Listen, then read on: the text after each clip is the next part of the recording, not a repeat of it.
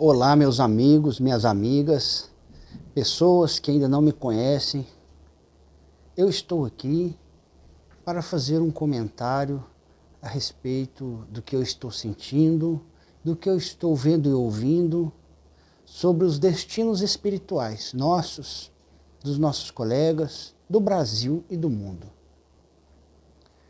Então, inicialmente eu gostaria de pedir para você me acompanhar por alguns segundos numa prece para que Deus possa nos proteger e nos inspirar em nossas palavras, que não sabemos bem o que ainda usaremos como palavras.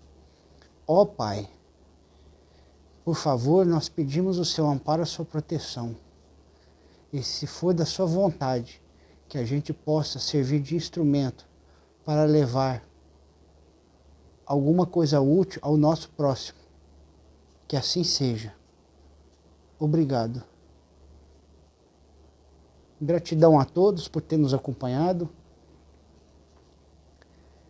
É, o que eu gostaria de comentar é a respeito de muitas pessoas que seguem que seguem algumas instituições, algumas instituições religiosas, algumas instituições digitais também, com canais no YouTube.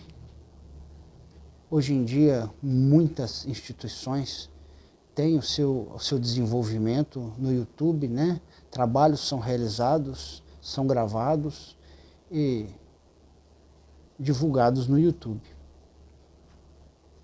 Muitas dessas instituições, especialmente algumas que sabendo que estão laborando contra as leis de Deus, mesmo assim continuam fazendo. Não é culpa da instituição, porque essa instituição forma como que como que um, um corpo com braços, pernas, pés, mãos, cabeça, e cada membro deste corpo é uma das pessoas que trabalha nessa instituição. Porém, o que coordena as ações, ou os que coordenam essas ações dessas instituições, são pessoas que não estão mais movidas apenas pelo amor, pela fraternidade, pelo verdadeiro sentimento cristão, mas se depararam com um dos grandes vícios que existem, que existe dentro deles. Eles não conseguem se livrar desse vício é inveja, é a vaidade, é a arrogância, a prepotência, a avareza, o orgulho. Então a gente, a gente percebe que o que a espiritualidade tem falado é que aconteceu uma coisa, um desligamento, um desligamento energético. Como que uma cadeia energética, uma rede energética que liga com vários pontos energéticos desses dessas instituições e dessas pessoas que coordenam as instituições a milhares, centenas de milhares de outras pessoas que acompanham à distância. E já acompanham, alguns acompanham porque os pais já acompanhavam. E essas instituições vêm trazendo ao longo, ao longo das décadas livros instrutivos, que é uma obra de Deus, mas de um período para cá perceberam que chegou algo novo. E reconheceram que algo novo é esse. E alguns dirigentes dessas instituições odeiam esse algo novo, mesmo estando na obra de Deus. Porque Deus coloca quem errou no passado como tendo uma oportunidade maravilhosa para trabalhar no presente através de uma nova reencarnação. E dá oportunidade para essa pessoa que errou no passado refazer uma nova história em sua vida, colocando-o com facilidade próximo da onde vai se desenrolar algumas coisas que ele que lhe servirão de instrumento para promover o bem. Como por exemplo, a mediunidade é um desses instrumentos. Você quer ver um exemplo bacana, gente? Pôncio Pilatos. Pôncio Pilatos é uma pessoa que errou grandemente errou grandemente ao lavar as mãos. Ele se sentia pressionado na época, há dois mil anos, em que Jesus esteve frente a frente com ele. Jesus estava na situação de preso e estava esperando seu destino ser cumprido através da decisão dele, a morte. E mesmo, não obstante sua esposa, esposa de Pôncio Pilatos, tê-lo avisado que havia tido um sonho e que naquele sonho ela observou que era para Pôncio Pilatos de forma nenhuma se aproximar, de forma nenhuma causar mal ao justo, que era Jesus. Mas Pôncio Pilatos não a escutou. Inclusive, essa passagem, ela está descrita no Evangelho. Se eu não me engano, Mateus capítulo 27, versículo 19. Sua esposa chamada Cláudia. Então, meus amigos, essas pessoas que estão atualmente sob a mira do Deus Altíssimo, que é o Senhor do universo e do amor e da evolução desse planeta e da evolução de todos nós, já foram avisados por várias reencarnações consecutivas. E mesmo como Pôncio Pilatos, tendo sido avisado, não estão cumprindo com os desígnios do bem. Agora não há mais tempo. Já foi batido o martelo. Por exemplo, o que aconteceu com Pôncio Pilatos? De acordo com revelações espirituais, o próprio Pôncio Pilatos, naquela mesma encarnação, há dois mil anos, se viu preso. Se viu preso. Foi preso, comeu o pão que ele mesmo amassou, pois era um espírito muito pobre tinha riqueza na mão, mas não tinha a benevolência e a fraternidade e a coragem da honestidade. Pois depois ainda descobriram, ainda foi descoberto grandes grandes crimes, o que é chamado hoje desvio de verba, crimes do colarinho branco, expoliação indevida de dinheiro, foi descoberto sobre a vida de Pôncio Pilatos. Se arrependeu tardiamente. E mesmo na dificuldade, mesmo dentro da prisão, infecta. Se as prisões hoje, nem todas têm aquela grande qualidade, imagina dois mil anos. Mesmo naquela época, Jesus já previa o que havia de acontecer e pediu para um de seus seguidores, chamado Barnabé, amparar a Pôncio Pilatos, amparar espiritualmente. E Barnabé, com seus próprios recursos, de um simples sapateiro, esteve presente na vida de Pôncio Pilatos, dentro da prisão, visitando frequentemente, levando uma comida, uma bebida um pouco melhor do que um pão mofado, do que existia na prisão. Agora veja bem, mesmo a sua esposa jamais teria fora visitá-lo na prisão. Todos viraram as costas para ele. Ele foi covarde. Ele foi covarde. Pôncio Pilatos foi covarde. Porque ele estava sendo observado. E quem observava ele era um enviado do imperador romano romano que se chamava Públio Lentulus. Públio Lentulus foi enviado à Palestina para observar aquelas ações de Pôncio Pilatos.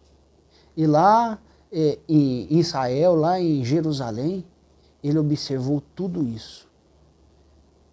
Ele estava junto, Públio Lentulus estava junto com Pôncio Pilatos. Quando Pôncio Pilatos conversou com Jesus, depois voltou ao seu gabinete, não sabia ainda o que fazer, ficou pensando, refletindo, sob a pressão do senador romano Públio Lentulus, que representava o imperador, porque desde, aquela, desde aquele momento, antes da morte do Cristo, já havia uma pressão sobre o governo de Pilatos. Se Pilatos auxiliava aqueles que, que insurgiam revoltas contra o império, Pilatos estava errado. Então, o que fazer naquele momento? Porque a maior parte dos religiosos que eram tidos como homens da lei na época, que eram tidos como juízes e advogados, gritavam aos pulmões: Pilatos é traidor, Pilatos é traidor de César, porque Jesus disse que é o rei.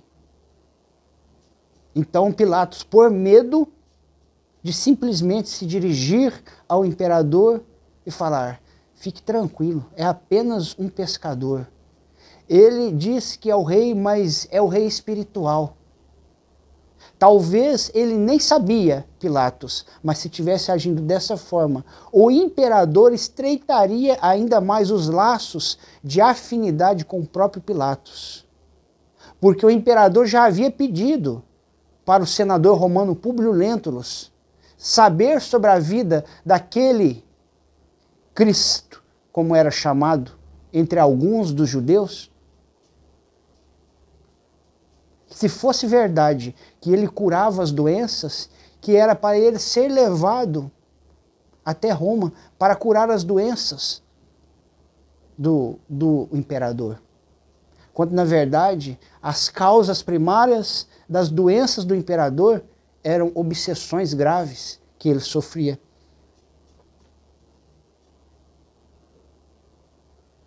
Pilatos agiu com frieza, com maldade, com autoritarismo e desmereceu aquela pessoa simples, simplesmente porque achava que tinha mais poder do que ele, porque tinha mais dinheiro, porque era mais prestigiado entre as pessoas, porque ocupava um cargo de relevância. Pobre Pilatos. Agora, dois mil anos depois, a gente vê mensagem espiritual desse espírito que sofreu por, no mínimo dois mil anos. Dizendo assim para Eurípides Barçanufo, naquele livro famoso que reuniu muitas mensagens que Eurípides recebia chamado Eurípides, o Médio de Jesus. Olá, meus irmãos, o Espiritismo é a mais pura verdade. Creiam na comunicação entre os espíritos, entre os mortos, que na verdade não são mortos. São mortos pela carne, mas o espírito é imortal.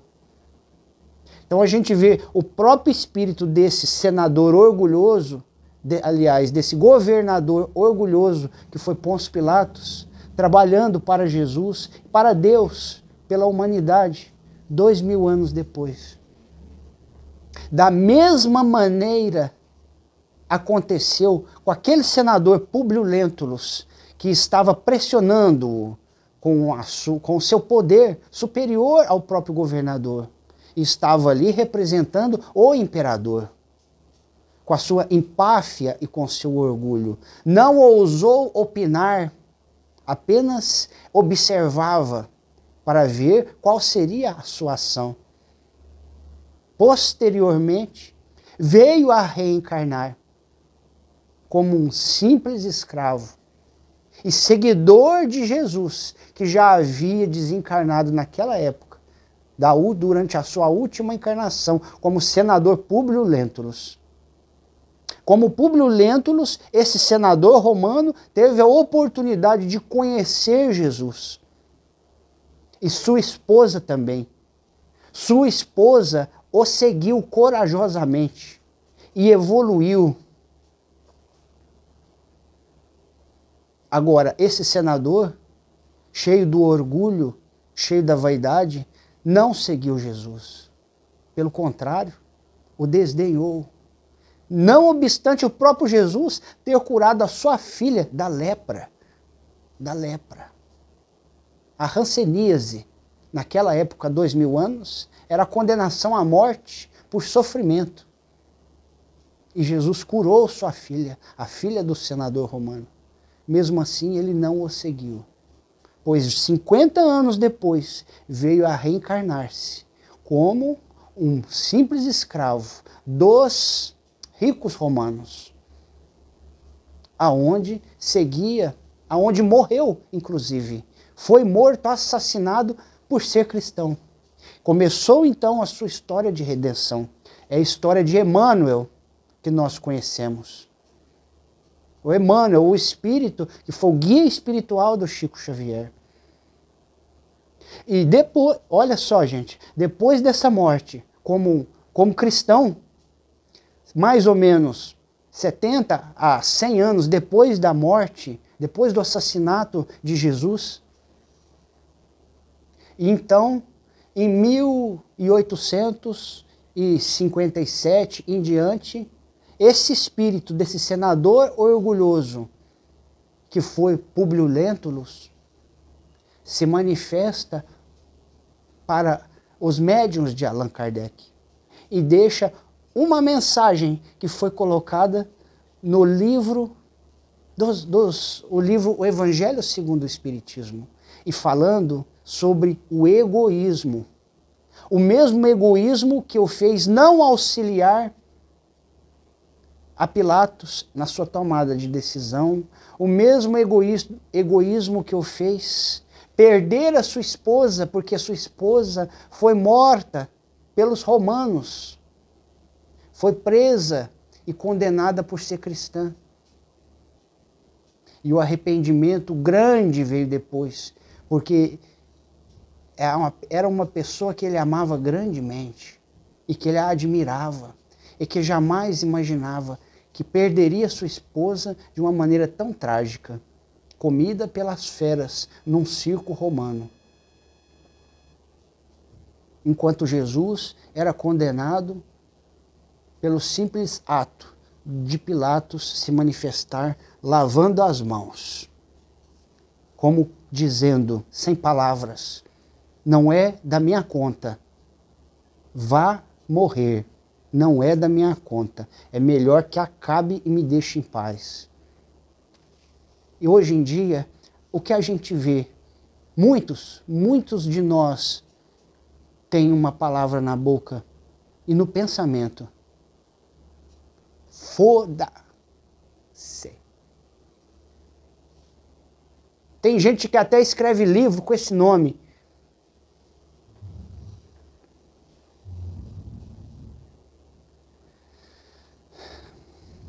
E eu fico grandemente triste por essas pessoas porque exaltam a indiferença perante as coisas iluminadas que Deus envia para nós. Quando na verdade deveriam estar auxiliando que a luz divina iluminasse e clareasse o caminho de todos. Com o fio dos seus pensamentos invejosos, carregados de orgulho, e de vaidade ferida, de prepotência, laçaram as centenas de milhares de pessoas pelo Brasil.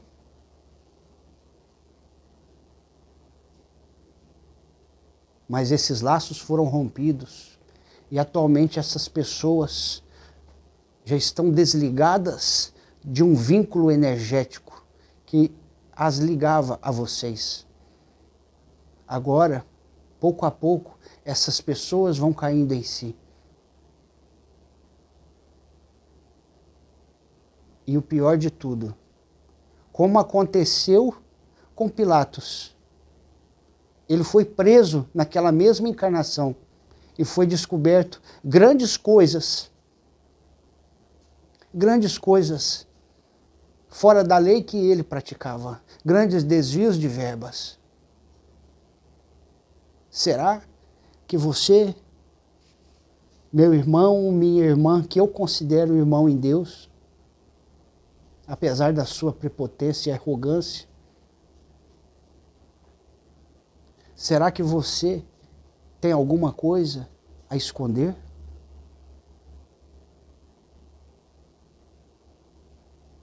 Eu te falo que você pode esconder dos homens, mas de Deus não.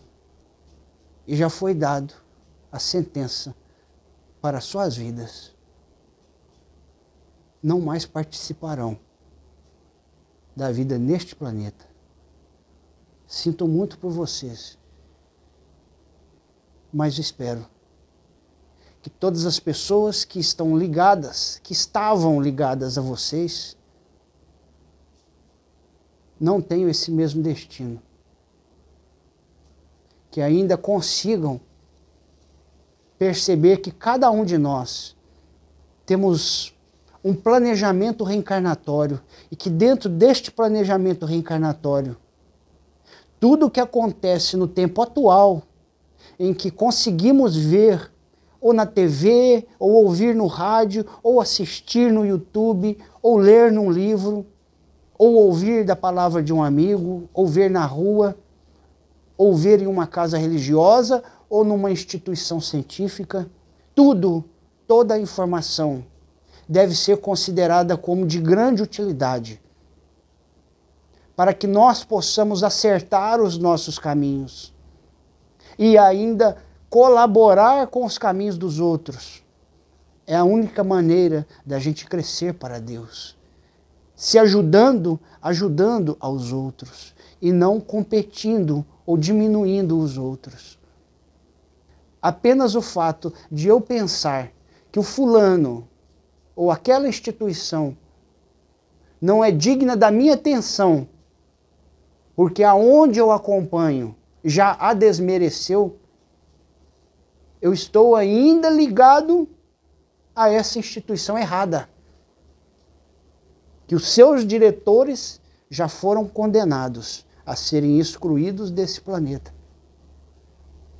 Não seja também levados juntos com ele, não sejam levados. Se esforcem para aderir ao novo, porque o novo é luz. Aonde não existe o novo, existe trevas. E aonde a luz chega, clareia, instrui, traz informação, e a informação nova faz com que criemos em nossos pensamentos novos ideais, novos objetivos, ou que consigamos lembrar do nossos planos, dos nossos planos antes de reencarnar. Se não lembramos que pelo, men pelo menos consigamos sentir, sentir esses planos. Que é a prática do bem, a prática do amor, a prática da fraternidade, o reconhecimento da verdadeira irmandade, da verdadeira universalidade humana. E para terminar, meus irmãos, esse desabafo para vocês, eu gostaria de lembrar da vida daquele daquele juiz que era um sacerdote há dois mil anos, porque sacerdotes tinham esse poder de juiz. Caifás, que fez por onde Jesus ser morto na cruz. Ele também teve a sua oportunidade, várias através de várias reencarnações para se redimir com Deus e com Jesus. E nessa atual reencarnação, aquele mesmo que há dois mil anos socou a face de Jesus, cuspiu em face, rasgou suas vestes, e o condenou, pressionou os governantes da época até conseguir sua condenação à morte. Esse se renovou, esse é luz, esse é alegria de viver com Deus, porque ele aproveitou as oportunidades. E da mesma forma que Pilatos, porque Jesus via que Pilatos tinha salvação, salvação no sentido de melhorar, de aprender e evoluir. E Jesus pediu para que Zacarias o fizesse companhia e o auxiliasse. Jesus também pediu para que um, um de seus seguidores amados, para não dizer filho ou filha, o auxiliasse pessoalmente nesta encarnação em que se encontra hoje. E Caifás, hoje, é reencarnado com o nome Senhor Adil, e ele foi o que abriu, que ajudou a construir a casa plataforma de oração. Então, meus amigos, que isso sirva de exemplo para todos nós. Que a dona Sônia o auxilia grandemente para que ainda trabalhe e compreenda todos os ensinamentos que estão chegando lá. Que possamos nós também nos esforçar para compreender esses ensinamentos novos que estão chegando lá. Porque esta casa não veio para perder tempo. E ninguém vai ser uma pedra de atraso e de tropeço para esses trabalhadores que estão encarnados. Porque Allan Kardec já havia anunciado que ele teria um sucessor. E o seu sucessor está lá. E que junto com ele viria uma multidão de espíritos encarnados e desencarnados. Tanto lá estão muitos espíritos encarnados que o auxiliam. E a dona Sônia e o seu Adil são um, são dois. São um desses espíritos. E muitos outros estão encarnados e são juízes, advogados, policiais, médicos. Estão em todas as áreas da sociedade. E eles vão começar a agir com afinidade ao trabalho de Jesus Cristo. Porque esse trabalho é o trabalho do final dos tempos. É um trabalho apocalíptico, porque o nosso tempo é apocalíptico. E infeliz daquele que tentar ser uma pedra de tropeço para aqueles que se esforçam para seguir e compreender os ensinamentos novos que o próprio Jesus tem trazido em espírito nessa casa. Porque somos ainda uma pequena comunidade e somos pequeninos. Mas veja bem, Jesus avisou. Ai daquele por onde venha o escândalo. Melhor que fosse amarrado pelo pescoço a uma pedra dessas de moer o trigo e ser atirado ao fundo do mar. É o que vai se cumprir e foi batido o martelo, infelizmente. E eu espero grandemente que todos que estão encarnados neste planeta consigam compreender a verdade, mesmo sem conhecer a casa plataforma, mas que se sintonizem com o sentimento de amor, de humildade de fraternidade e que possamos mudar os nossos pensamentos. Não buscar pensamentos apenas em torno de nós, mas nos preocupar mais com o próximo, com o bem das outras pessoas, com uma instrução verdadeira que pode auxiliar outras pessoas a se desvencilharem de grandes amarras psíquicas que as prendem em preconceitos milenares. Porque agora é a época da luz.